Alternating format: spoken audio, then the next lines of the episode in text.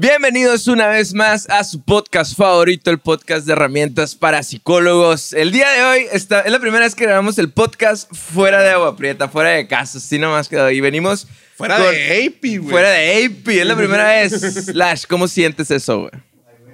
No te su micrófono, güey. Bueno, Lash dice que excelente.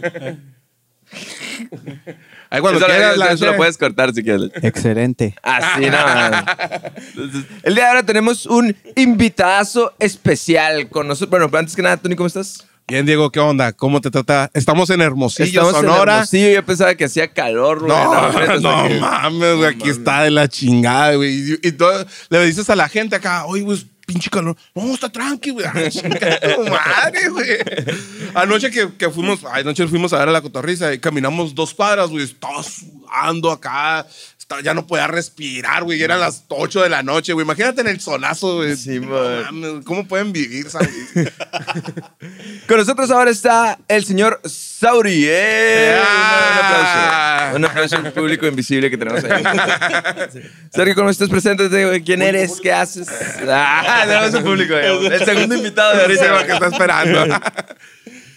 Preséntate? Sauri, platícanos quién eres, qué haces, qué.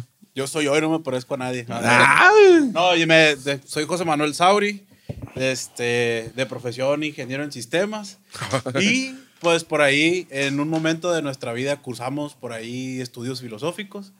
Este, ¿qué más te puedo decir? Tocas la guitarra, güey. Quito la tocarra de vez en cuando. Todavía sigues tocando, güey, ¿no? Sí, sí, sí, seguimos ahí dándole, rascándole las cuerdas de vez en cuando en un barecito que se llama Nicori. Córtale. Ah, no, sé. no, no, pues que chilo. güey. Yo me acuerdo de la- los primeros contactos que, que tuve ahí con el Sauri. Fue, él estaba en Esqueda, ¿no? Andabas Andaba en Esqueda. en Esqueda Fronteras. Y íbamos a hacer ahí un evento, una velada. Mira, oye, Gary también estaba ahí, güey, no me acordaba. Estaba Gary viendo por allá, a un este, año de, de haber hecho. A un año. Andábamos, ¿no? Es cierto, es cierto. Simón, es cierto, hace como unos 11 años más o menos, 12 años. Eh, no, 10 años. 10 Qué jóvenes Está- estamos hablando ahorita, por ejemplo, de ah, ahorita que mencionas ahora acerca de filosofía y también eh, está nuestro invitado que no vamos a spoilear todavía. ¿Quién es? ¿Quién es? acerca de estos temas, porque el- los temas del día de hoy y el que se va a grabar y que vamos a, a subir la próxima semana sería entonces, eh, hablan mucho acerca de estos temas. Y el día de hoy vamos a hablar de una película muy interesante que se llama Interestelar. Interestelar, que es de Christopher Nolan, habla mucho de, de ciencia, habla filosofía y habla del poder del amor, ¿no? Muchas gracias. y del el poder del y amor de- y de la amistad. Entonces, ah. Muchas gracias a todos los patrocinadores. Que no poner el Ash. Tenemos dos patrocinadores que nos siguen dando dinerito eh, y el Ash no los pone ahí, así que no pasa nada. No se afi- Lo bueno que no ven el programa, güey. Entonces, ahora sí, vamos a empezar. ¿De qué se trata Interestelar, Tony? Mira, Interestelar es una película de ciencia ficción de Christopher Nolan que no sabía que era de Christopher Nolan hasta ahorita que me dijo el, el Sauri. Este, que se trata más que nada es la Tierra en unos años más en el futuro, ya todo está valiendo madre, todo está por no hay comida, el oxígeno, hay una plaga o un microbio ahí que, que se lo está acabando. Y la NASA está haciendo un plano de, de cómo nos vamos a salvar. Ah, pues nos vamos a ir a otro planeta, a fregarnos en otro planeta porque ya nos acabamos este. Nada más lejos de la realidad porque ahorita ya ves que están muy, muy en el tema de, del- de cómo colonizar otros planetas. y el- No me acuerdo cómo se llama eso de eh, que quieren volver a, como por ejemplo Marte, que le quieren llevar algunas plantas y... y Terraplenar. el Ah, sí, planeta. la, la- el terraplanaza madre, no me acuerdo, búsquenlo ahí en. Ándale, este, e- eso se está buscando en la, en la vida real y en esta película era lo que estaban haciendo, ¿no? Descubren ahí un agujero de gusano que está cerca de Júpiter, Saturno, sí, Júpiter. Este, y pues van a mandar, mandan más bien a unas personas a investigar los planetas que están a través de este, de este agujero. Y hay una, un personaje que se llama Cooper, que él ya es un piloto retirado, que ya está muy a gusto en su, en su granjita, con su familia, con sus dos hijos, su suegro vive ahí, su esposa murió y era un piloto bien cabrón, ¿no? Entonces, por por unas cosas que al principio te pone acá, güey, estoy viendo una película de ciencia ficción o estoy viendo una película, estoy viendo la de Annabelle o la de, no sé, güey, parece una película de terror. La niña ve como fantasmas o ve cosas en su cuarto y más adelante nos explican qué es y por eso descubren que hay ahí una, este, como unas claves que le dan, le dan le dan la ubicación de una base secreta de la NASA. Pues ni tan secreta, güey, porque el polvo les dijo dónde estaba, pero era una base secreta de la NASA. Ahí llegan y descubren todo el plan, que había dos planes. Uno, ir a, a colonizar esos planetas o llevar nuevos embriones a, a esos planetas. Esa es la, lo que parte La y de premisa, ahí nos vamos. Hay algo bien interesante. El- esta película plantea como la relación del humano ante su propia extinción, ¿no? Entonces, el mundo ya está en, en un, en un modo de que ya está sin esperanza. Realmente, over acá, incluso hay una parte donde, donde está Cooper, va por su hija a la, a la escuela y empieza a revisar así como los libros y, le- y, eh, ve que hay una... Empiezan en la escuela a enseñar de que el aterrizaje del hombre en la luna era mentira. Y dice, pues eres es piloto, de, es astronauta de la NASA, ¿no? Entonces dice, pues qué onda. Entonces la maestra le dice que es mejor enfocarnos en lo que es en la Tierra que en vez de enfocarnos en ideas imaginarias de salvar el mundo o visitar otros planetas. Que ahorita es más importante cuidar la Tierra, decía, que ir hacia otros lugares, ¿no? Entonces también como que te pone esta, eh, este mindset del humano que tiene ese momento de, de ya, o sea, eh, ya no podemos ir a otro lugar realmente. Tenemos que enfocarnos con lo que tenemos y tratar de salvar lo que podemos, ¿no? Entonces la NASA, o sea, es tanto eso que la NASA ahí te, te, da- te dice el doctor Brand, que es el, el Alfred de Batman. que yo le digo Alfred. Y para- Ahí le dice Alfred. para este que- podcast se que le- les dice que ellos son como los renegados, ¿no? Que los, eh, son como las últimas inversiones de- en una base secreta de la NASA, porque realmente está totalmente prohibido gastar eh, recursos en ellos, pues, ¿no? Porque es mucho dinero que ocupa la tierra, pues, ¿sabes cómo? Entonces, ahí es donde pasa eso que dices tú, que, que con la arena, como que eh, su niña Morph, que tiene el nombre de la ley de, de Murphy, se llama Morph, que ella empieza a notar que, que le están hablando en clave morse. Cada morrito es bien inteligente, ¿no? una Sí, la morrita, Eh, güey. le empiezan a hablar en clave morse y ya de- encuentran con esta, con esta base de, secreta de la NASA, donde curiosamente ocupaban Un piloto. un piloto, pues más, que ocupar un piloto, ocupaban a el piloto. ¿Sí me explico? Ocupaban, porque él es este vato que se llama Cooper, pues es un chingonazo, ¿no? De la, de la NASA.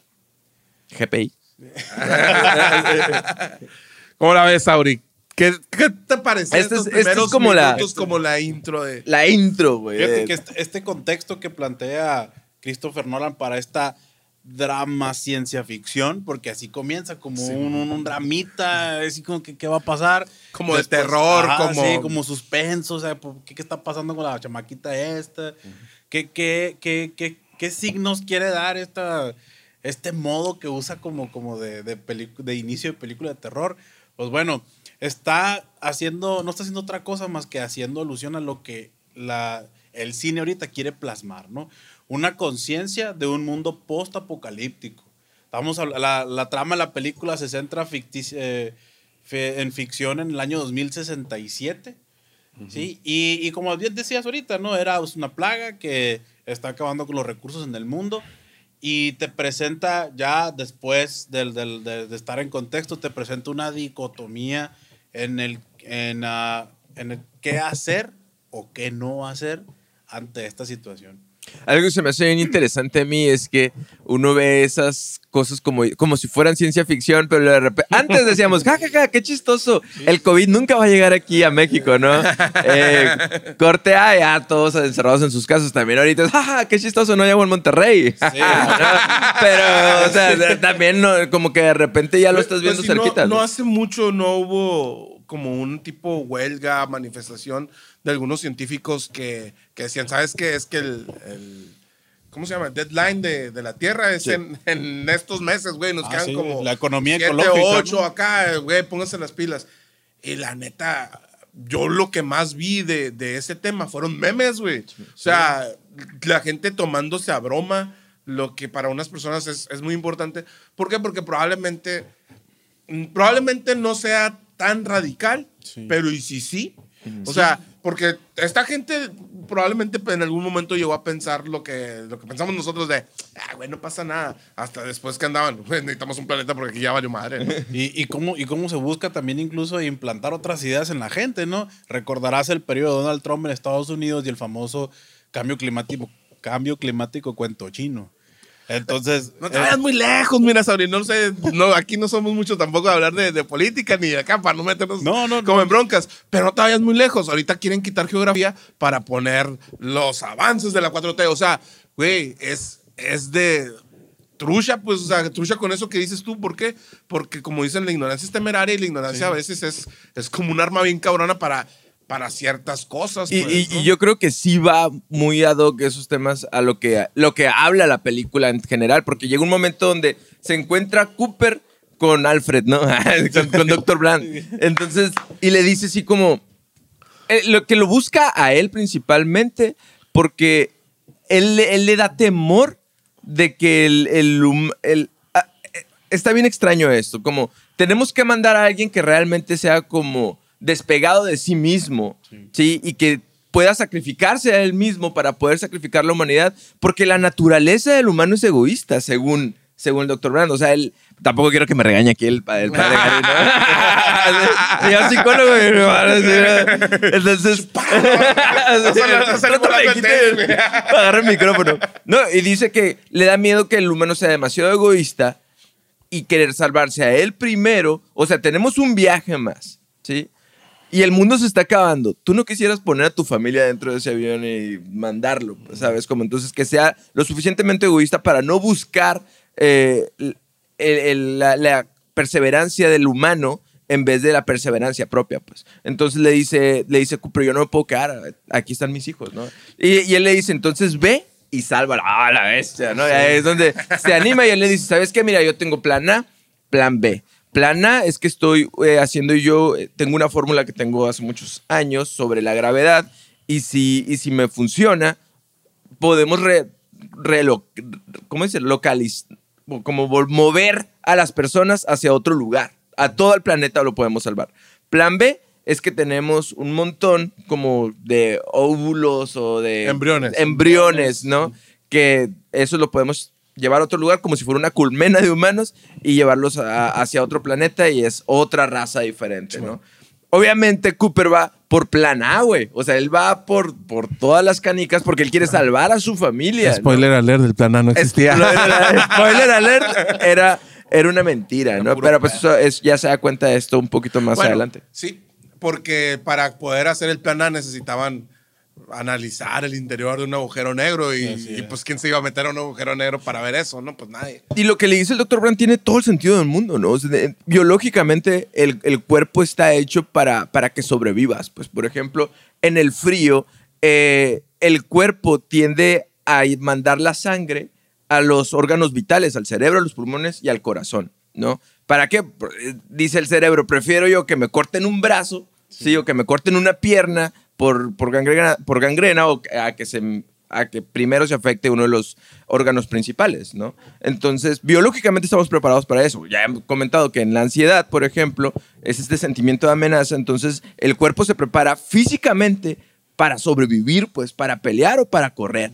Entonces es por eso que dice este Dr. Brand, eh, el humano quiere sobrevivir, pues entonces necesitamos una persona que sea suficientemente despegada de sí mismo para que pueda ir y, y aventarse el tiro y sacrificarse. ¿Cómo, mismo. cómo, ¿Cómo interpretas tú que esa persona o, o esa persona que están buscando lo suficientemente negada a sí mismo para buscar otro, qué elemento tiene que tener para que, para que lo haga? Ah, Es que para allá voy. algo, bien interesante de esta película es que tiene, estaba leyendo algunos artículos, es que está muy similar el tema de la, de la religión o a la historia de Jesús. güey. Podemos, podemos quitar elemento religioso porque evidentemente no hay una, re- una referencia religiosa como tal, pero sí trascendental. Pero hay una, hay una sí. arquitectura de la película porque, vamos a suponer, el Cooper, llámale a Jesús, llega un momento donde se sacrifica a sí mismo para salvar a la humanidad, ¿no? Van, van a volar tenis ahorita, los van a chingar, güey. El se llama Cooper JC. ¡Ah! sí, Pasen un no micrófono para allá. No, sí, y, y también hay una parte Oye, es muy- verdad, no, no había quedado en cuenta en eso, hay, hay güey. una parte muy interesante. Hay un Sí. chingo de referencias, güey. Por eso, por eso te pedía salirnos un poco de, de la parte religiosa, porque las referencias cristianas, o más bien trascendentales del judeocristianismo, están muy puestas. Ahí te va. Hay un agujero de gusano y hay un, perdón, está el, el- ¿cómo se llama? Hay, hay dos cosas para, para llegar a- hacia, hacia, el otro, hacia el sistema planetario que contiene la capacidad de albergar vida. Hay un agujero de gusano y está el hoyo negro, ¿sí? Por el agujero de gusano es por donde pasas. Donde Ajá, viajan. Viajan hacia el lugar, hacia el sistema planetario este, en otra, en otra galaxia, dimensión, no recuerdo, donde llegan, oye, un agujero de gusano donde te vas a perder. Referencia judío-cristiana, ¿sí? Dicotomía cielo e infierno. Por donde vives y por donde mueres, Segundo, la reflexión la llevan los personajes aún más allá todavía. ¿Quién puso esas herramientas para que la vida humana se logre desarrollar? Y la vida humana, como tal, ¿por dónde decide irse? ¿Si por donde te salvas o si por donde te pierdes? Gargantúa es el hoyo, el agujero negro. Y no me acuerdo cómo se llama el agujero de gusano, pero tiene un nombre también este, que hace una referencia a, a una tradición judío-cristiana que tiene que ver Ok, con el bien y el mal. que ahora ya me quedó la duda. ¿Gargantúa es algo religioso? Ah, no? no, Gargantúa Ah, es, ok. es una, es una referencia a algún monstruo de Medio Oriente, ¿no? Es, es lo que se me refiero, pues. Ah, ok, es parte, es parte Yo pensé, dije, oh, ¿quién No, no, sabe no, no, me va a decir Sí, ahorita? ta- La misión se llama Lazarus. ¿de verdad? Lazarus. ta- ajá, exactamente. Ta- también, por ejemplo, hacen un micrófono el muchacho. Parece que sabe, ¿eh? Sí, hay un montón de referencias. Antes de él hay 12 astronautas que partieron justamente. 12, exacto. Hay 12 astro- eh, que hay un traidor. Cooper. Hay un traidor que es el Dr. Man. Que justamente también hay una referencia donde el, el mundo donde eh, ven a Dr. Man es un mundo desértico, parecido a la caminata de Jesús en el desierto, güey. Ahí tienen un arca, güey, que es donde llegan y. Caminan por el agua, Güey, vámonos ya. Que- y, y al final Cooper resucita, güey. O sea, lo resucitan después de, de cuando se sacrifica el Ah, Ahí mundo, sí le falló un poquito. en- ya no fueron tres días, fueron ciento. Ah, no, veintitantos 23 años. años, ahí se tardó un 23 poquito. años. Ahí sí se me, se me figura que no alcanzaron a leer bien el final de, de la Ahí- historia. Lash. Años de perro, yo creo. a lo mejor, güey. Es verdad. Fíjate, güey, ahorita la cabeza me está haciendo de- acá, güey, de que yo sinceramente no, no había puesto atención en, en esas referencias religiosas en, en todo sentido. ¿Y por qué? Porque te lo... Comúnmente cuando, cuando uno habla de ciencia, ve o piensa que, que lo vas a separar. ¿Por qué? Porque alguna vez escuché o leí que muchas veces ah, la religión se trataba como de, de tapar lo- los espacios que la mente no podía o no, no entendía o no le daba como una eh, Un un sentido, sentido, ¿no? Entonces, que entre más crecía la ciencia, la religión se apagaba eh, porque ya no había tantos espacios para llenar.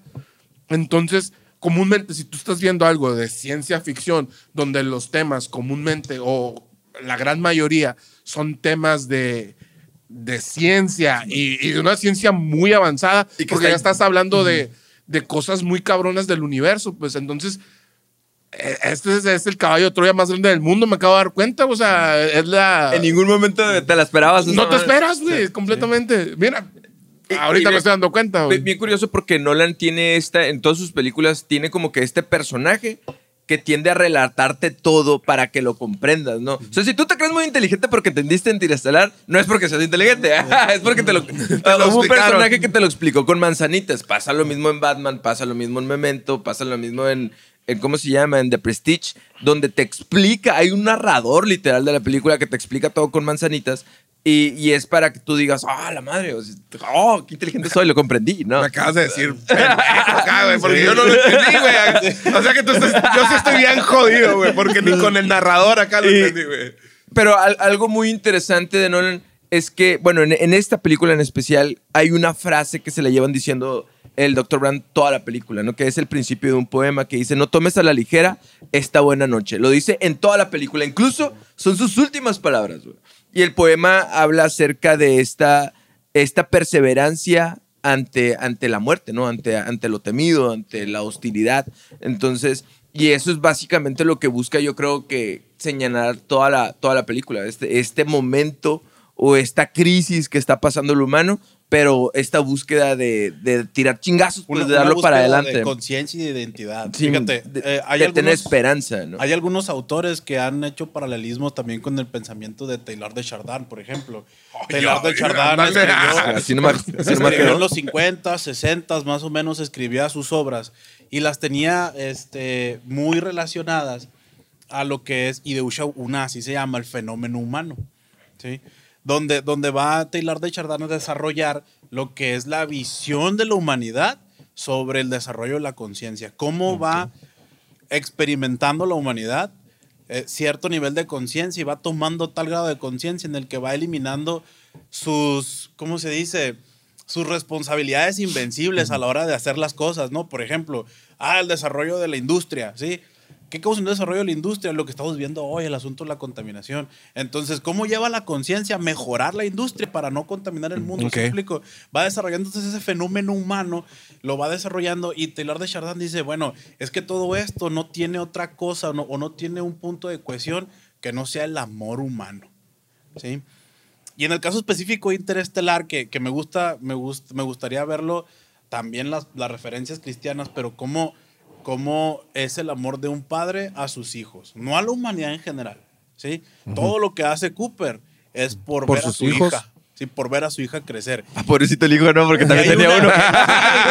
y hay una escena, y hay una escena muy interesante hacia el final de la película, donde por el asunto de la relatividad que ya conocemos, por todo el tiempo que pasó Cooper en el planeta esta que era de agua y el tiempo que tiempo en el tercer acto y todo Sí, eso, llega y llegan, cumplen con la misión, llega a la Tierra Y y, no su vio a hija su- es una anciana Y no vio a su hija y crecer. no vio a su hija crecer. Sin embargo, pues pudo crecer, si me explico. Entonces, eh, es- esta relación, este amor, esta relación de, de, de conciencia de lo humano, de- del despegarse, del sacrificio, de todo eso, eh, es- esta parte que, que Christopher Nolan quiere, quiere, quiere expresar por medio de este personaje, tiene, tiene mucho que ver si lo relacionamos, sí, cierto, con las referencias cristianas, tiene muchas cosas, pero si le quitamos esa parte, ¿cómo podemos humanizar?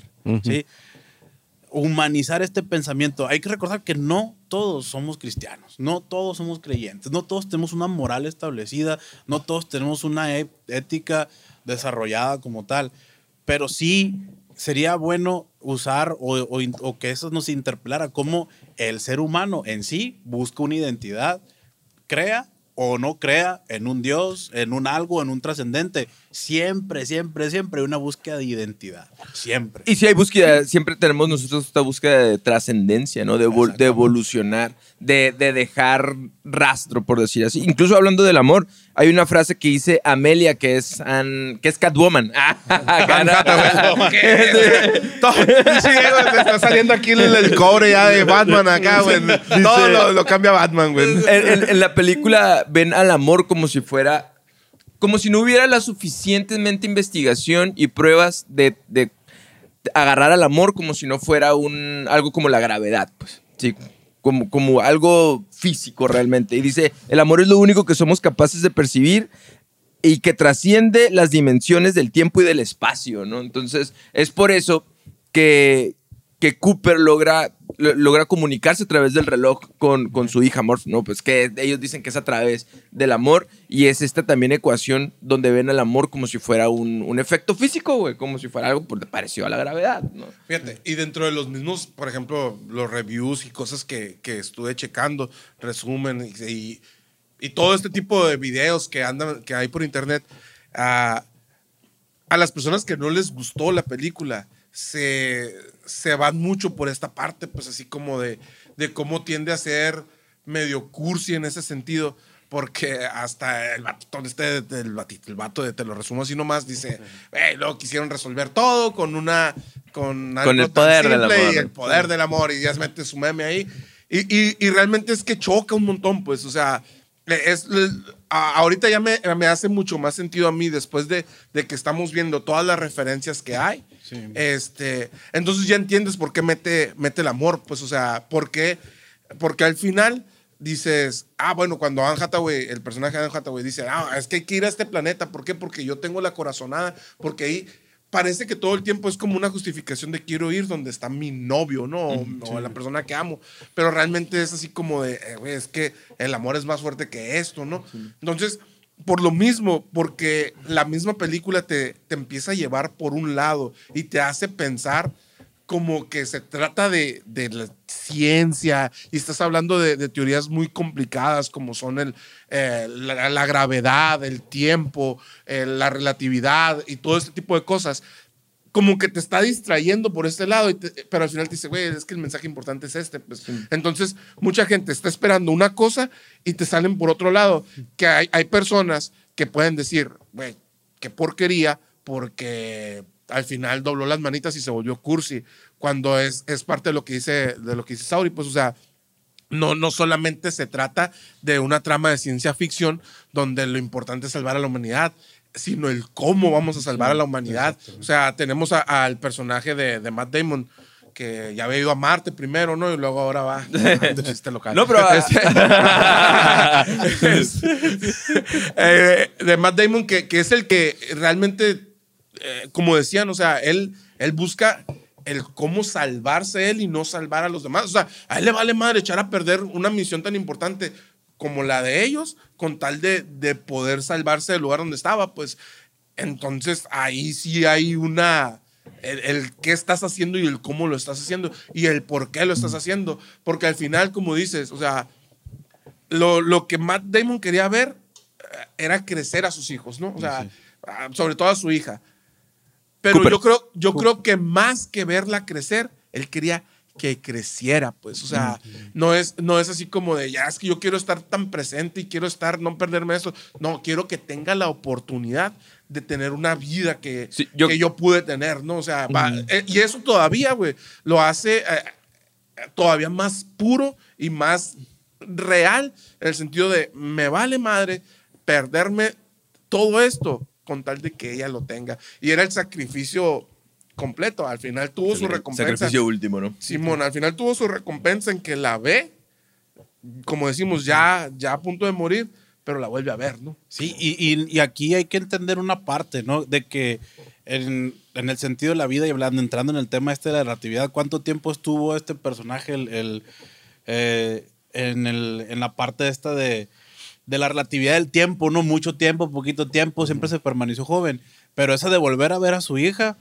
y uno no lo entiende así, pero si le echamos un poquito de coco, la ve ahí, antes de morir, es decir, en plenitud, pues, ¿no? Haber encontrado ya eh, alguien que ya cumplió su término, Su- su, ajá, su- su exacto. tiempo en la, en la tierra, su tiempo en el mundo físico, y ahora va a la plenitud, pues, ¿no? O sea, tú no estuviste, ok, pero tienes la satisfacción De de que viste el final feliz. Algo bien interesante aquí es que eh, yo creo que Nolan personifica a estas, estas personas, ¿no? Por ejemplo, en el caso de eh, este antagonismo entre la supervivencia y hacer, y algo que pueda superar la el sentido de supervivencia, que es el, el sentido de afecto o de amor, güey. Es la pelea del Doctor Man, que se llama Man, ¿no? El, el hombre, ¿verdad? Eh, con, con Cooper, ¿no? Que en este caso cuando se pelean acerca de plan A o plan B, pues, ¿verdad? Entonces, eh, ¿qué es lo único realmente que le puede ganar a, este sentido tan básico de nosotros que es sobrevivir? Pues que es, eh, es este, el, poder del amor, como le dicen. Y, a veces, y yo creo que lo- algo que estás diciendo tú bien interesante es que nos da más miedo a, nos- a nosotros eh, explorar muchas veces esta intimidad emocional en vez de, explorar los viajes interestelares, ¿no? O sea, ¿por qué? Porque lo- el, que nosotros empezamos a hablar de, de temas como emocionales o temas internos, güey, son cosas que normalmente tendemos a confrontarnos a nosotros mismos y sacarle la vuelta mejor, pues, ¿verdad? Prefiero yo viajar a otro espacio que viajar hacia adentro de mí mismo, pues. Entonces aquí viene donde incluso a, a Doctor Men, que es el, el marciano. ah, e- este vato, me acuerdo que, que en la película ya, ya habían hecho referencias de él acá. Es como, no, es que este vato excepcional, es un astronauta, es el más es el mejor de nosotros, dice Cooper. Y de repente van a ese planeta, se lo encuentran, y, y realmente, al, sí era él al principio una persona totalmente moral, era una persona totalmente eh, que no era, no estaba ensimismada, pero en el momento de que él se encuentra, el Dr. Man, que es Matt Damon, con la soledad y que se encuentra con la supervivencia, dice, no, ni madres, o sea, yo quiero sobrevivir, pues sí, y ahí es donde se pegan un tiro ah, y ya pierde. y ya. Y ya pierde el marciano. Sí, Fue más fácil regresar de Marte a la Tierra que, que regresar de ese lugar. Van en esta tripulación, van eh, Cooper, van Amelia y van otros dos personajes que nos sirven para, para parte de la Ah, narrativa. que- no sirven para nada. Sirven para parte de la narrativa para sentirte mal cuando se se mueren. Para ponerle más minutos a la película.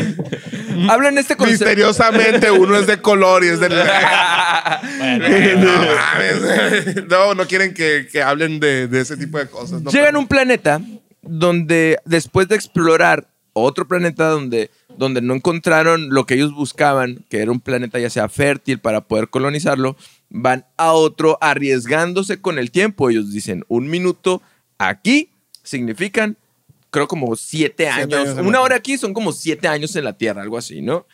Entonces empiezan a hacer cálculos y vamos, tocamos, nos vamos, fuga, ¿no? Entonces es una escena muy claustrofóbica para mí, me hace sentir bien acá cuando llegan y es un planeta totalmente repleto de agua, ¿no? Entonces ahí, ahí está el 100% lleno de agua, entonces hay olas gigantescas, ¿no? Llegan y tienen un contratiempo muy grande, ¿verdad? Y se queda uno en la tripulación, que curiosamente es eh, la persona de color.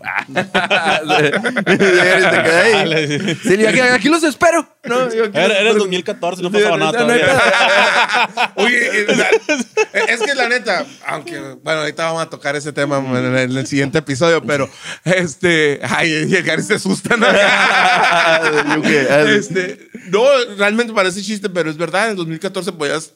Ahorita pon a alguien así y van a decir, no, la madre, lo hiciste, ¿por qué? Porque tiene racismo.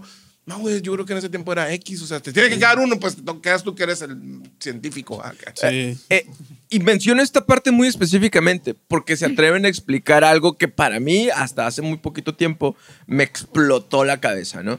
Que, bueno, tienen un contratiempo, real contratiempo, eh, de hecho pierdan uno de los tripulantes ahí al momento de poder sobrevivir, que nada más quedan a Amelia y quedan Cooper, regresan a la nave, eh, al, al arca de hecho, y, es- y se encuentran al tripulante que habían dejado ahí, el cual ya era un, eh, era un adulto mayor, güey. Ya, o sea, ya era un pasado 21 anciano, años, ya habían pasado 21 años. Entonces te das cuenta y que esto es un, un- algo real, ¿no? Que el tiempo no pase igual aquí donde estamos viviendo nosotros, que como se está viviendo en el espacio, ¿no? Nosotros lo vemos lineal, ¿sí? Es pasado, presente, futuro, ¿verdad? Pero en el espacio se explica de otra manera. El Tony me explicó algo que obviamente yo no puedo explicar porque yo realmente todavía me quedo así trabado, pero no sé si lo quieras platicar. Sí, y, y me interesa y pasen el micrófono ahí al Gary, porque yo también me interesa ver qué, qué piensa él. es que ah, hace como unos seis meses, no, más, ah, yo creo que ya tiene como el año, ¿no? Eh, yo escuché una teoría de la teoría del tiempo, ¿no? Que, que es el tiempo ya fue, ¿no? Ya.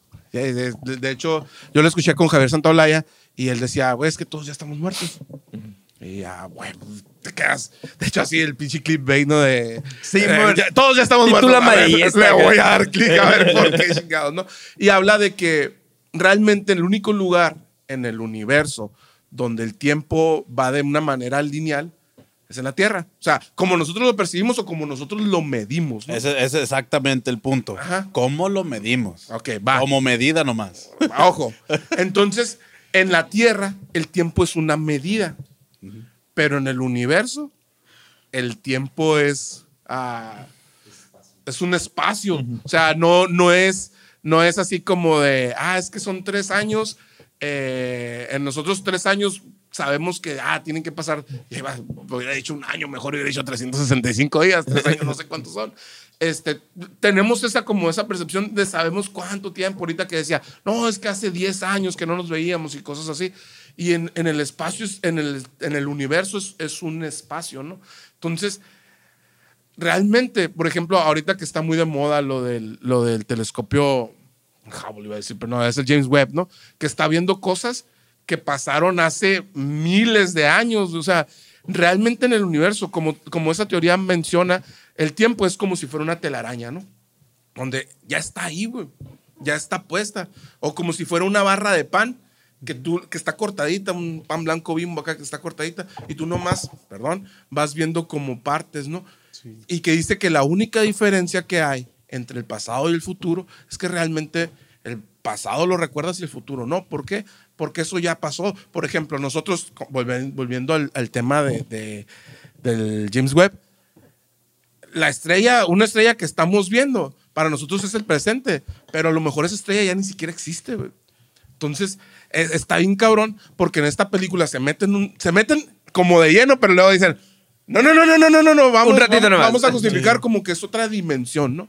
Entonces, si está bien cabrón el hecho de decir, güey, pues el tiempo en todos lados ya fue, güey ya nada más es, es como lo estamos percibiendo. Y en algún momento el doctor Cooper, no es doctor, el eh, Cooper puede, se convierte en este, en este como la persona que está viendo la película completa. De hecho, la misma teoría, me estoy, me estoy haciendo muchas bolas porque quiero explicar todo en un pedacito muy rápido. La misma teoría se explica es, es como si fuera una película. Y Javier Santolaya le explica diciendo, es como el Titanic, güey. Nosotros ya todos vimos el Titanic. Nosotros ya sabemos cómo empieza, sabemos que se hunde el barco, sabemos que Rose es una hija de la fregada que deja a Jack fuera de la tabla y Jack se muere, ¿no? En- pero para los personajes, eso no está pasando, pues cuando ellos están en el carro, todavía ellos no van a saber que Jack se murió, ¿no? Pero en realidad para nosotros Jack ya se murió, aunque lo empecemos a ver desde, desde el inicio, ¿no? Entonces es, es, una, es una teoría, es la teoría como más aceptada por la ciencia de, güey, el tiempo, olvídate, ya todo lo que pasó, ya pasó. Y, y la neta sí, yo cuando lo escuché sí me, es así de, güey, pues a veces te pones a pensar, entonces, ¿qué sentido tiene si, si a lo mejor ya no, nada de lo que yo hago va, va a, a como a, a tener alguna repercusión en el futuro si ya pasó, ¿no? Y luego todavía, el año antepasado creo que fue, unos, unos científicos en Malasia, creo que fue, estaban eh, investigando a unos, a un batito que tenía, ¿cómo se llama cuando tiemblas un montón acá? Parkinson. No, no, no, no. Alzheimer. No, no, no. ¿Eh? Frío. Frío. Miedo. No, que te dan convulsiones, güey. Ah, Epilepsia. entonces, epiléptico. Eh, es- ajá, le daban ataques epilépticos y estaban analizando el cerebro güey, de- del batito este, ¿no? Y, y se murió el vato, le dio un ataque, un ataque epiléptico, le- se murió, le dio un, le dio un infarto, ¿no? Y ya, ahí se quedó. De repente, meses después, dicen, oye, güey, pues vamos a analizar qué pasó mientras estaba muriendo, ¿no? Y lo que encontraron es que siete minutos antes de, de que se muriera, en, su cerebro entró en fase de sueño, güey. Y siete minutos después, siguió en fase de sueño, ¿no? Y estos vatos dicen, es que probablemente cuando esto, esto le da como, como esa onda de, ah, vi toda mi vida pasar en, antes de morirme y vi toda mi, vi, toda, vi así como si fuera una película. Dicen, es que hasta en los sueños el tiempo lo percibimos de una manera completamente diferente, ¿no? Entonces sí, sí me gustaría saber cómo, qué piensan ustedes o qué, hablando de la película, pues en este momento en el que, en el que Cooper está en el tercer acto y vuelve y bien, se convierte como si él realmente estuviera viendo la película de fuera y cómo, cómo se percibe o de- desde, tú estuviste, estudiaste ah, filosofía y tenemos un, un teólogo aquí también, este, güey, ¿qué, ¿qué piensan cada quien aparte de eso, no? Fíjate que en, en este, en este sentido, y como bien decías al principio, hablar del tiempo es un súper problema. Es un pedote, güey. Sí, siempre y, cuando, siempre y cuando sepamos dónde, desde, desde qué punto lo vamos a abordar. Si lo hablamos desde el punto de vista científico, el tiempo lo vamos a hacer, lo vamos a hacer 100% medible, ¿sí? Una hora, un minuto, un segundo, un milisegundo, le ponemos medida a la velocidad de la luz, le estamos poniendo medida a un montón de cosas que estamos palpando, ¿sí? Eso, eso en la parte del tiempo, la parte científica. Pero si nos ponemos a, analizar el tiempo en la esencia, como un ente, co- como, como, como, sus, como ontológicamente debería de ser, no podemos tener certeza de que sea, de que sea este, algo tangible o algo específico.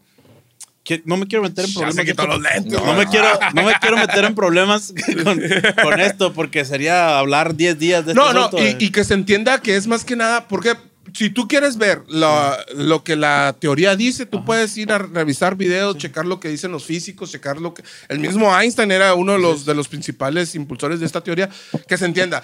Ya tenemos la, la parte o, la visión Ajá. científica. Ahora, yo me interesa también ver como la parte humana, ¿no? Y no, no, nos- no nos vamos a meter y vamos a dar un salto olímpico a ver cómo, cómo se percibe el tiempo humanamente, ¿sí? Este, lo, eh, ¿Cómo se dice? Sensorialmente. Bien decías ahorita que, que el tiempo es un, digamos, es un espacio, ¿sí? Donde aquí, aquí, este, hay, está delimitado como el ejemplo de la película.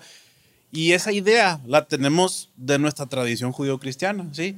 De donde decimos que hay un creador, de donde decimos que hay alguien que interviene con nosotros, donde decimos que hay un final al final de esto fuera del tiempo, decimos, ¿no? Y decimos que hay alguien que es el alfa y el omega, y esta referencia cristiana la conocemos todos, creyentes y no creyentes, ¿no?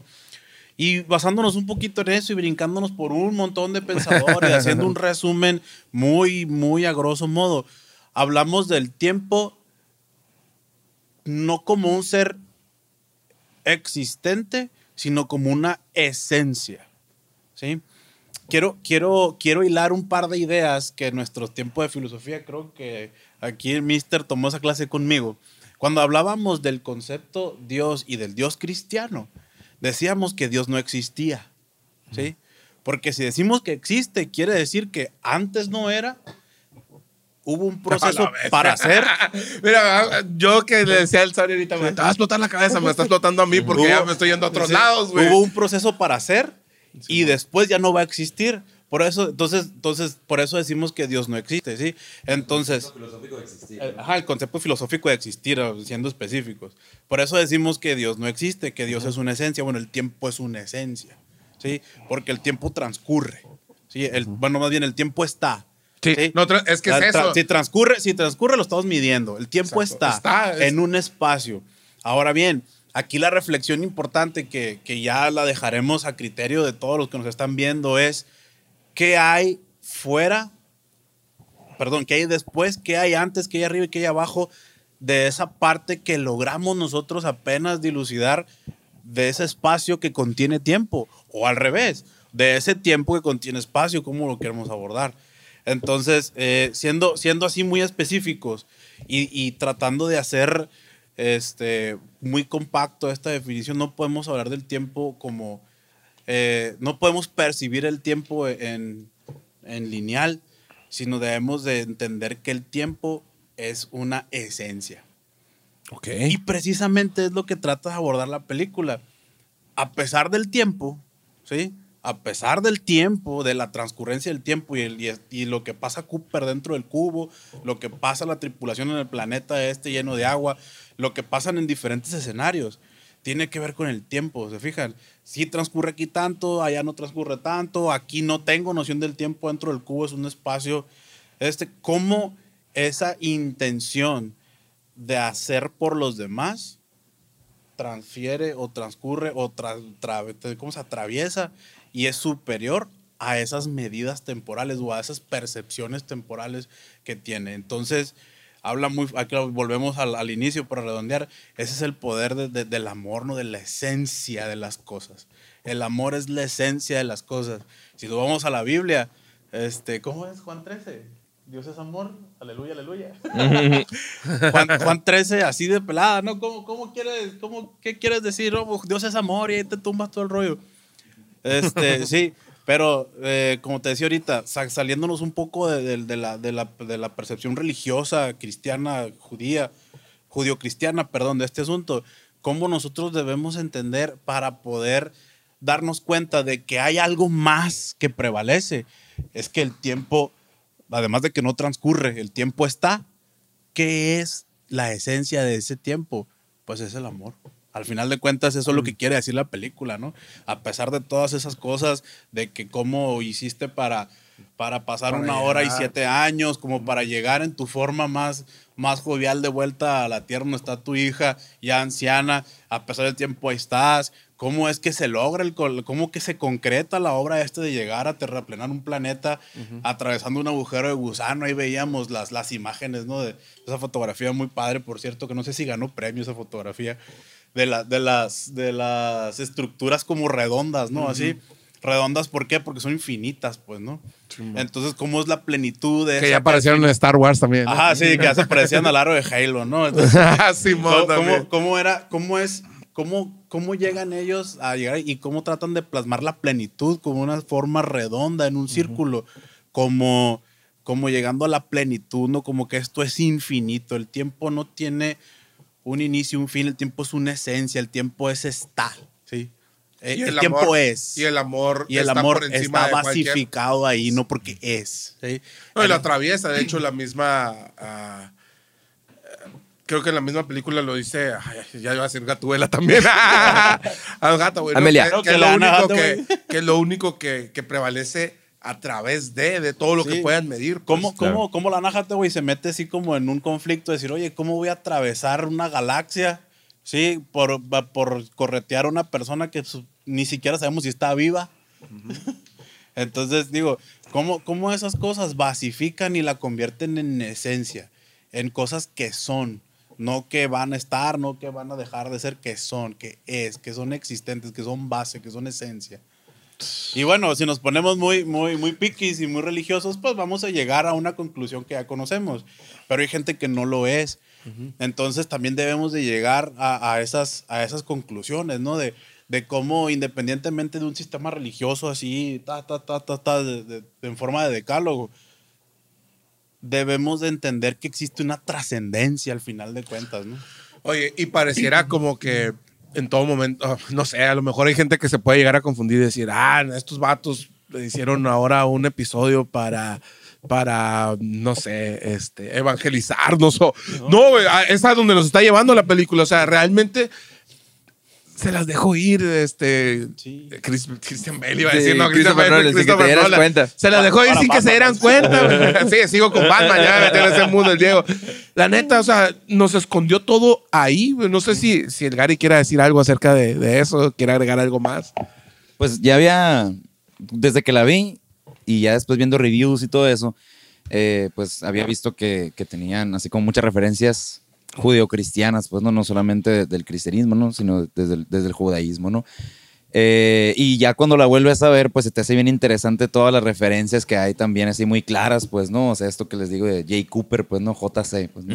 Una referencia directa. Y como, por ejemplo, en él mismo, en una persona, que curiosamente es JC, va cargada toda la esperanza de la humanidad, pues, ¿no?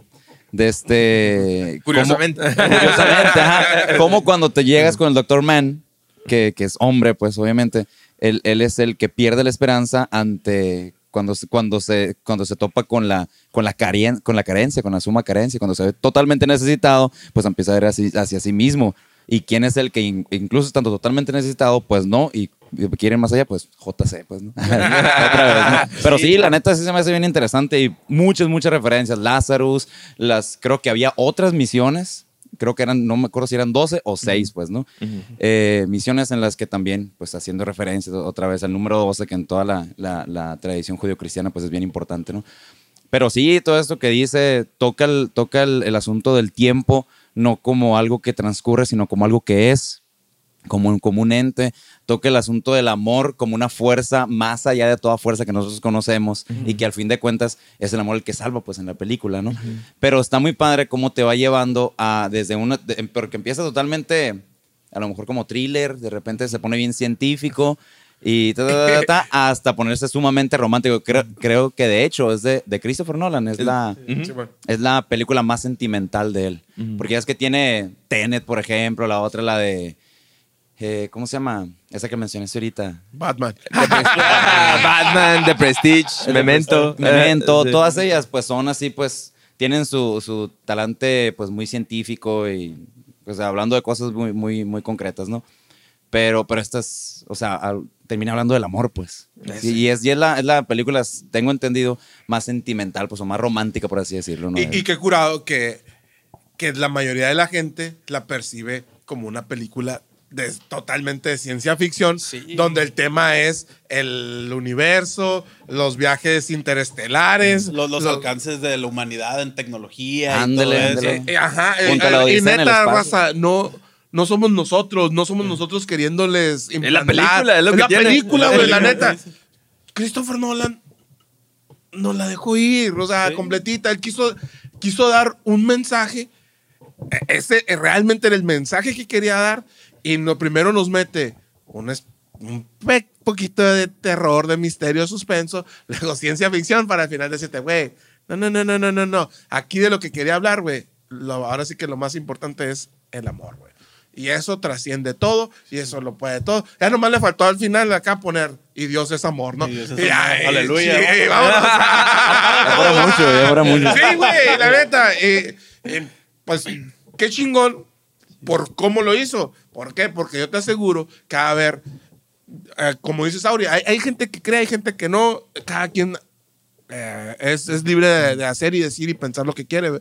Pero estoy seguro que hay muchos ateos que la vieron y que dijeron, ¡qué gran película! ¡Oh, Sí, no! hay- el gente que- mensaje es, güey, te dejo ir una- un mensaje judio-cristiano completito. Exactamente. Y, y cómo no se pueden salir de, de esa premisa, ¿no? De, bueno, ya entendieron, es, como decía ahorita el Diego, hay un personaje que te va guiando al- a, lo que quiere llegar y, y si le pones atención, pues realmente te das cuenta de que, ah, mira, por más ateo que soy, por más agnóstico que pueda ser, por más católico, por más lo que tú quieras que pueda ser, lo que, lo que me quiere decir es que hay un, hay un tema de base aquí que independientemente de que si hay son referencias a, a ciertas culturas, a ciertas creencias, es algo que se maneja universalmente.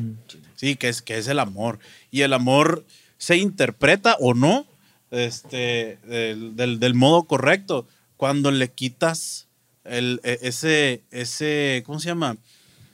Eh, el mismo Jesucristo lo hace, ¿no? Digo, es la referencia que yo tengo porque yo soy creyente católico. Eh, el mismo Cristo lo hace, ¿no? O sea, este, hay una serie de, de, de, ¿cómo se llama? De mandamientos de los judíos que primero son 10 y terminan siendo 600. Y le dice, oye, este, pues ámense los unos a los otros como yo los he amado, ¿no? O sea, Todo se resume en una cosa. ¿Qué, qué más, ¿Qué más necesitas? Entonces, esa referencia en esa cultura, ¿sí?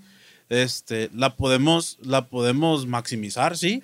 Pero también si tú te vas a buscar otros pensamientos que, que tienen otra estructura ideológica, otra estructura mental, tienen que ver con la misma base, ¿no? De reconocerte a ti, a mí, a mí, en el yo, este, que hay esa, esa parte de, de- de- de esa base, ¿no? Que, que somos de la, de la misma de la misma esencia, pues. Algo ¿no? que dice aquí sobre, yo creo que también en la película, y ahorita comentaba acerca de Nolan, personifica como que las ideologías. Está primero la personificación, yo creo que de la desesperanza a través de, del hijo, ¿no? El hijo es de que, no, yo me voy a quedar con la granja y la granja es lo que funcione, de aquí nos vamos a ir.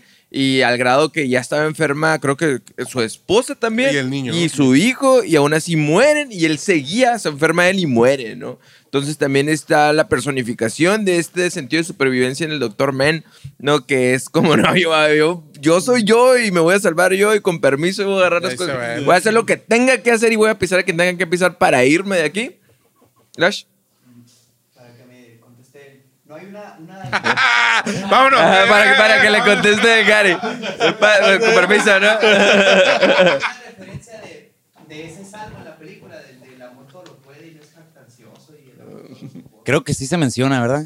Pero, pero no es eh, no es un salmo, es, la, es una carta de San Pablo a los Corintios. Primera a Corintios, capítulo 13. Ándese, ándese. La, Ah, Lash pregunta acerca si hay una referencia a esta cita, cita del, de amor de, de Pablo a los Corintios. Si hay una referencia de esto en la película, ¿no? Y le pregunta al padre Gary. Ahora sí. Sí, sí, es, es la primera carta de San Pablo a los Corintios en el capítulo 13. Es el himno al amor, ¿no? Y dice, si yo no tengo amor, no soy nada, ¿no? Soy como una campana nomás que resuena, unos platillos gigantes, ¿no? El amor es compasivo, el amor es servicial, el amor es misericordioso, el amor todo lo puede, no tiene envidia, no, se, no es jactancioso, el amor todo lo disculpa, el amor todo lo puede, y luego... eh, pues ahí, bueno, ahí habla del amor. No te, lo, voy a- no te lo voy a decir así de memoria, ¿no? Y le agüito porque uno se lo sabe completo. No, pero sí, El número, por ejemplo, de esa cita no viene en la película. Creo, creo que sí, es que, es que ahorita la verdad pues no estudié ah, con ustedes la película. Está invita- es que él está invitado para otro Yo estoy podcast, invitado para, otra cosa. otro, para No, otro pero tema. sí, las- sí, se me- creo que sí, creo que sí es, sí es una referencia muy directa. Sí, ¿no? Mira, la lo buscamos y lo, Lo ponemos buscamos, ahí en, en los comentarios o algo. Sí, por el Y, show y la notes. verdad es que, si, si bien eso también, quiero hacer mucho énfasis en esto, aunque sea repetitivo. Pero como te digo, no, no es que queramos, no es que queramos, como dice Tony, evangelizar, sino que ir a la esencia de las cosas. Quien lo dice y quien lo escribe, evidentemente sus discípulos, que lo es San Pablo. San Pablo es el que le predica a los gentiles, no al pueblo judío. Sí, que son los que estaban ya, digamos, de- de- del lado de los hijos de Dios, ¿no? Ya eran los elegidos. No, ya se lo, se lo está predicando a los gentiles, a la gente que no creía. Ponlo por acá, pon- ponlo en la película. Este, el hijo no creía, el doctor estaba out, este, la, la Annie Hathaway en busca del, del, del marciano allá, o sea, y si está muerto, sí, o sea, ya. Entonces, este asunto de, de- de ir a darle eh, mucha, total relevancia a este concepto del amor, este, es, es, pues un, es magistral lo que quiere hacer Nolan porque lo, lo universaliza como debe de ser, ¿no? Es para todos este asunto, para el que cree, para el que no cree, para el que está en situaciones difíciles, para el que no está en situaciones difíciles, para el aferrado y para el que tiene plena conciencia de lo que está haciendo, que es para todos, ¿no? Entonces, eh, viéndolo, viéndolo así y, y haciéndolo ya más, más concreto, este asunto, eh, hay que hacer una distinción, ¿sí? Una distinción de primaria, güey. Porque va a decir la raza, sí, el amor, yo amo a mi novio y la verga, yo el amor y yo amo acá a mis hijos. En, eh, el, concepto, el concepto amor que conocemos nosotros acá en Occidente, pues como casi toda la, casi toda la estructura de pensamiento es de, de un vocablo griego, ¿no? Entonces hay dos. Uno, uno que era el eros, que es lo erótico, ¿sí? Lo, lo que mucha gente confunde, ¿sí? De Tres, perdón, tres. Pero los, los, los- los- Ágape y el Fobos, el Filios, ¿no? El Filios. Pero ese lo va a dejar pegadito por otra cosa. Luego ya, ya van a dejar la vara bien alta y luego van a querer que hagamos Sí, referencias. La gente va a decir, no, ya no, inviten otra vez a aquellos vatos. A, a lo, que, a lo, lo que, lo que yo estoy centrándome es en el ágape, ¿sí? En el ágape que es el amor que no quiero decir, no quiero decirlo así, que es el amor de Dios, no, que es el amor trascendente, ¿sí? Que es el amor único, ¿sí? Que no distingues, digo, esperemos que no cause polémicas, ¿no? Que no distingues porque tú me gustas, que no distingue la falta de porque ella la odio, que no distingue, no, no es eso, sino el amor, eh, que, que ese es el amor eros, ¿sí? Que es lo erótico, lo sensual. El ágape es el amor, digámoslo así, para no meternos en muchos problemas, definitivo. ¿Sí? El amor como amor, lo que hablábamos de que es la esencia de amor, en ese, en ese sentido yo estoy ya, o, hablando yo, ¿no? En el amor del ágape, ¿sí? a, a- a lo que iba ahorita acerca de, de los personajes, antes de que Lash hiciera una pregunta que no llevó a nada. Que nomás lo como que si fuera muy cortito este episodio, se aventó otro. es que es que no le personifica a personifica ciertas a, a ciertas cosas como la desesperanza en el hijo comentaba la supervivencia en el doctor Men la este esta es eh, en vez de desesperanza ahora esta esperanza en Cooper no y que es el que pero también está en Morph que es la ley de Murphy, por eso le ponen el nombre, que la ley de Murphy habla acerca de todo lo que puede salir mal va, va- va a pasar, no va a salir mal. Entonces, pero dicen que esta es una, un- una frase muy, muy pesimista y muy desesperante. Pero en la película la expresa Cooper es que yo no lo entiendo así. Dice, yo lo entiendo es todo lo que puede pasar va a pasar, tanto bueno como malo, ¿no? Entonces Morph cargaba con esta posibilidad de que puede que nos salvemos todos, ¿sí? Y nos salvamos todos, pues sí me explico. Entonces, eh, y ahí vamos a cerrar este capítulo, ¿verdad? Porque ya nos metimos con acá, que nos sí, metimos ¿no? Nos ponemos Al rato nos van a poner cosas en los comentarios ahí, ¿no? Entonces, Eh, son de derecha. ¿no? ¿qué, güey, qué- qué te dejó? No, todavía tiramos madrazos políticos. Sí. Oye, este, esta madre ya nos Está- va a está cancelable, ¿no? Nos va a terminar de enterrar, güey. Lash, ¿qué te dejó? Interestelar. No, güey. Pregúntale si la vio, güey. No, no la veo, ya sé. No, sí la vio. Sí, güey, de hecho, sí la la primera que se ha visto, güey. Cállate, Sí, la vi. Sí la he visto, güey, sí. Un par de No, ya me está dando miedo que va a empezar a acabarse el mundo. En mis tiempos de universitario la miré. Y pues está chila, güey. Muy bien. O sea, pero evidentemente no la miré acá con eh, de esa manera de, de que el amor y todo eso y de qué me podría dejar. Yo la miré para entretenerme un rato nomás. Fíjate, la miraste para entretenerte un rato Yo- yo me y te la dejo ir completita, no la, güey. Yo, yo me acuerdo que cuando la vi, me dijeron, No, que te va a bajar la cabeza volando, le voy a ser sincero. La primera vez que la vi ni le entendí. Te dejó la cabeza volando. ¿Qué chico pasó ¿Qué aquí? pasó aquí? De repente yo nomás estaba repitiendo la escena del inicio al final, pero del otro lado del cubo, ¿no? Lo mismo es siempre, ¿no? Pero, pero ya después de, de hacer un par de, de observaciones y, y con unos camaradas ahí que les gusta el cine, este, me estaban diciendo eso, ¿no? De que, oye, eh, fíjate que en esta película pasa algo que te queremos preguntar en mis tiempos de, en mis tiempos de Cristo todavía, y te queríamos preguntar qué, qué rollo con ciertos asuntos, ¿no? Muy específicos que tienen que ver con el amor y todas esas cosas, ¿no? Con referencias así. Y un rato así como que, aguanta, me lo voy a ir a ver porque... y ahí fue donde le entendí después de Oye, la tercera vez que la vi. estabas como yo, güey, así de. Eh, neta, hablaba de eso. A ver, déjame, déjame ver otra vez qué, qué onda. Sari, ¿qué te dejó esta película a ti en lo personal, güey? Siempre Mira, terminamos con esa preguntita, algo Fíjate bien. que en, en lo personal, este, fuera, fuera de todo lo que ya reflexionamos, me deja a mí algo un poco más allá.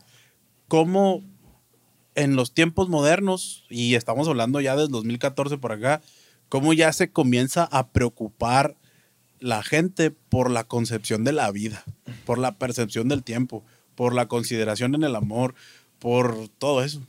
Sí, o sea, como la conciencia ecológica, evidentemente es un tema, el, el pretexto aquí o el contexto es un asunto ecológico, ¿no? Que hablamos al principio, pero sí como ya va el cine tomando ciertos tintes de, de primero era ficcioso, ahora, hey, esto ya puede pasar. Sí, o sea, e- esto ya no, no puede pasar, esto ya está pasando.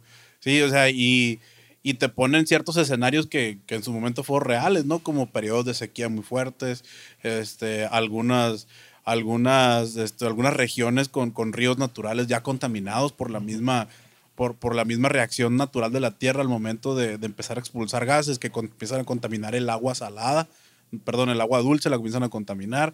eh, y ciertas, ciertas cuestiones que dices, ah, es que esto no es ficción, esto, Esto es ya pasó aquí, ya está allá, y así. Y, y yo creo que, por ejemplo, para nosotros que vivimos acá en el norte del país y, y que vivimos realmente en el desierto, ah, hay cosas que a lo mejor sí estamos como más, eh, somos más empáticos. Por ejemplo, con el rollo de llovió y estamos contentos, güey. ¿Por qué? Porque hay agua, se empieza a ver diferente.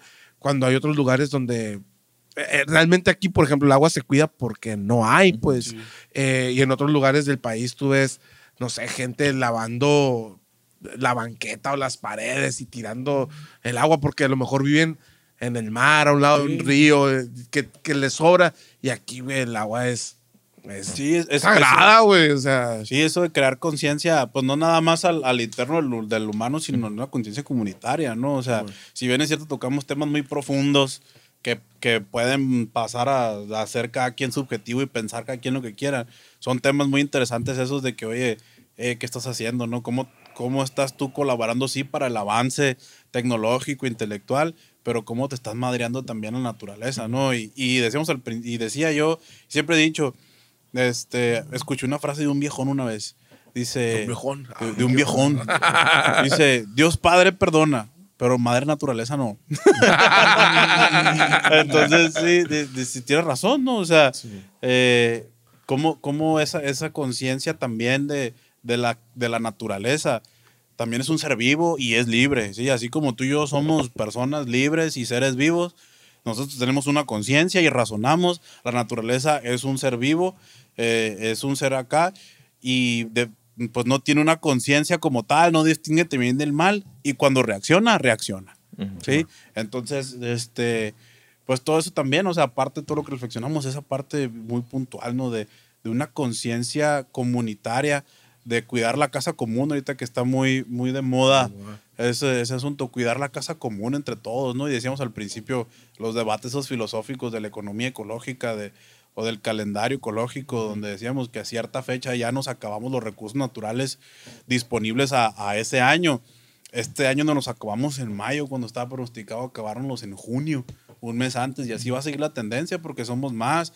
Estamos pasando un periodo pandémico que, que nos daba, arrojaba buenas noticias al principio, ¿no? Yo veía en, en los noticieros que no, que los grados de contaminación han bajado, que ciertos niveles en el mar hay menos basura, y, y lo veías con cierta alegría y cierto entusiasmo, o sea, qué padre, o sea, que, digo, ni modo, a raíz de una pandemia que mató mucha gente, pero se va, se ha recuperado el planeta. Y ahorita que comenzamos a acelerar de nuevo, como carro nuevo, de 0 a 100, otra vez ahí vamos en friega este, a, a agotar los recursos naturales, ¿no? Y, y lo vemos palpable, lo vemos visible. No es la única película que toma ese contexto como, como base, ¿no? Tenemos una serie de películas que comienzan desde, desde el milenarismo aquel del 2012, que, que, que así se llama la película 2012, que van tomando esa, e- esa, esa, esa temática, ¿no? De que, que sí meten elementos muy profundos para reflexionar, pero son escenarios muy generales que propician ciertas, este, ciertos acontecimientos o ciertas reacciones en las personas. Me llama mucho la atención, a mí, la película, no sé si ya la analizaron aquí ustedes, pero ojalá fuera tema de otra, de otra, de otra plática. Guerra Mundial Z, un elemento nada más. Se hacía el desmadre, perdón por la palabra, cuando había ruido, güey. Sí, cuando había ruido. Se hacía el desmadre cuando había ruido. Y yo pensaba, órale, dices tú, qué, qué, qué interesante ver cómo, cómo están planteando la- el, el tema este de que, de que nos estamos, eh, nos estamos acelerando, acelerando, acelerando, acelerando.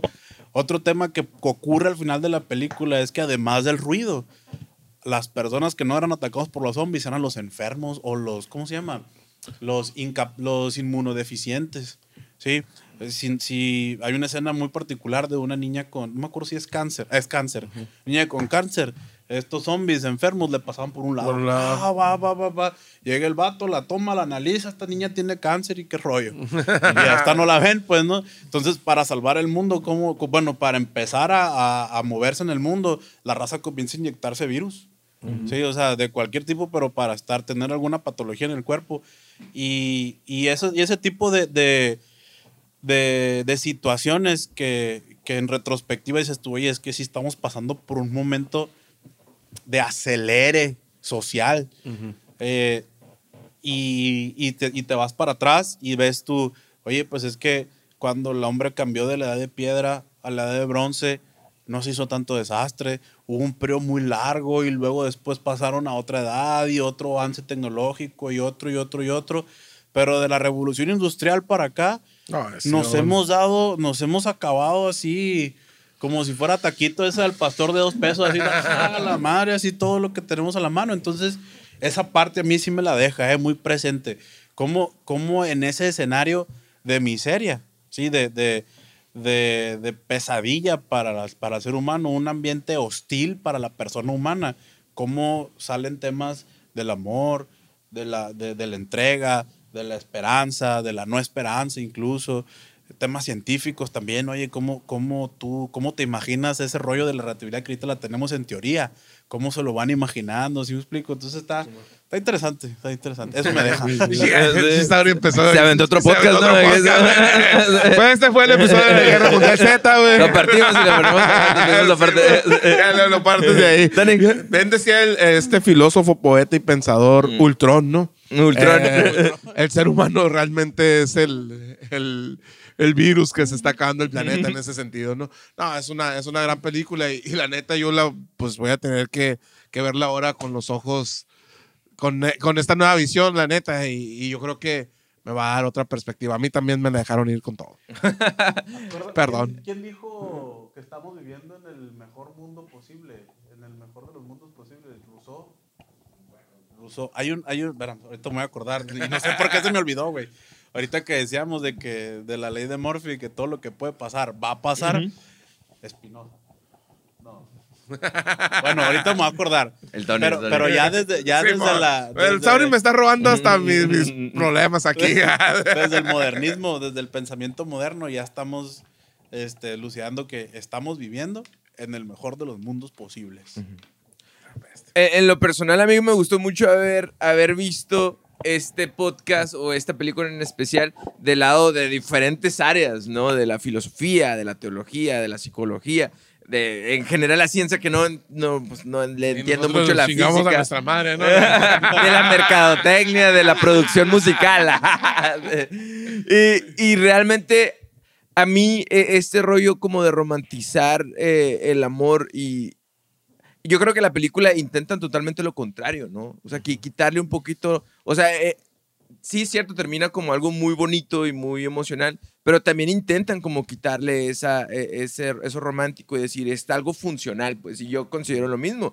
Eh, las emociones, eh, los sentimientos sirven de algo, son funcionales, pues, ¿no? Entonces, eh, las emociones también, eh, algo que decimos aquí es que las emociones negativas, tanto como positivas, neg- negativas y positivas, entre comillas, porque no son negativas y positivas, son naturales, pues. Y hay que usarlas cuando se deben de utilizar. Entonces, el amor es una de ellas, ¿no? Entonces, hay que hacerla funcionar y, y va a prevalecer a pesar del sentido de supervivencia que tenemos, ¿no? Entonces, eso es algo que se me hizo muy interesante. Muchas gracias por haber visto este capítulo. Espero que se lo hayan visto completo.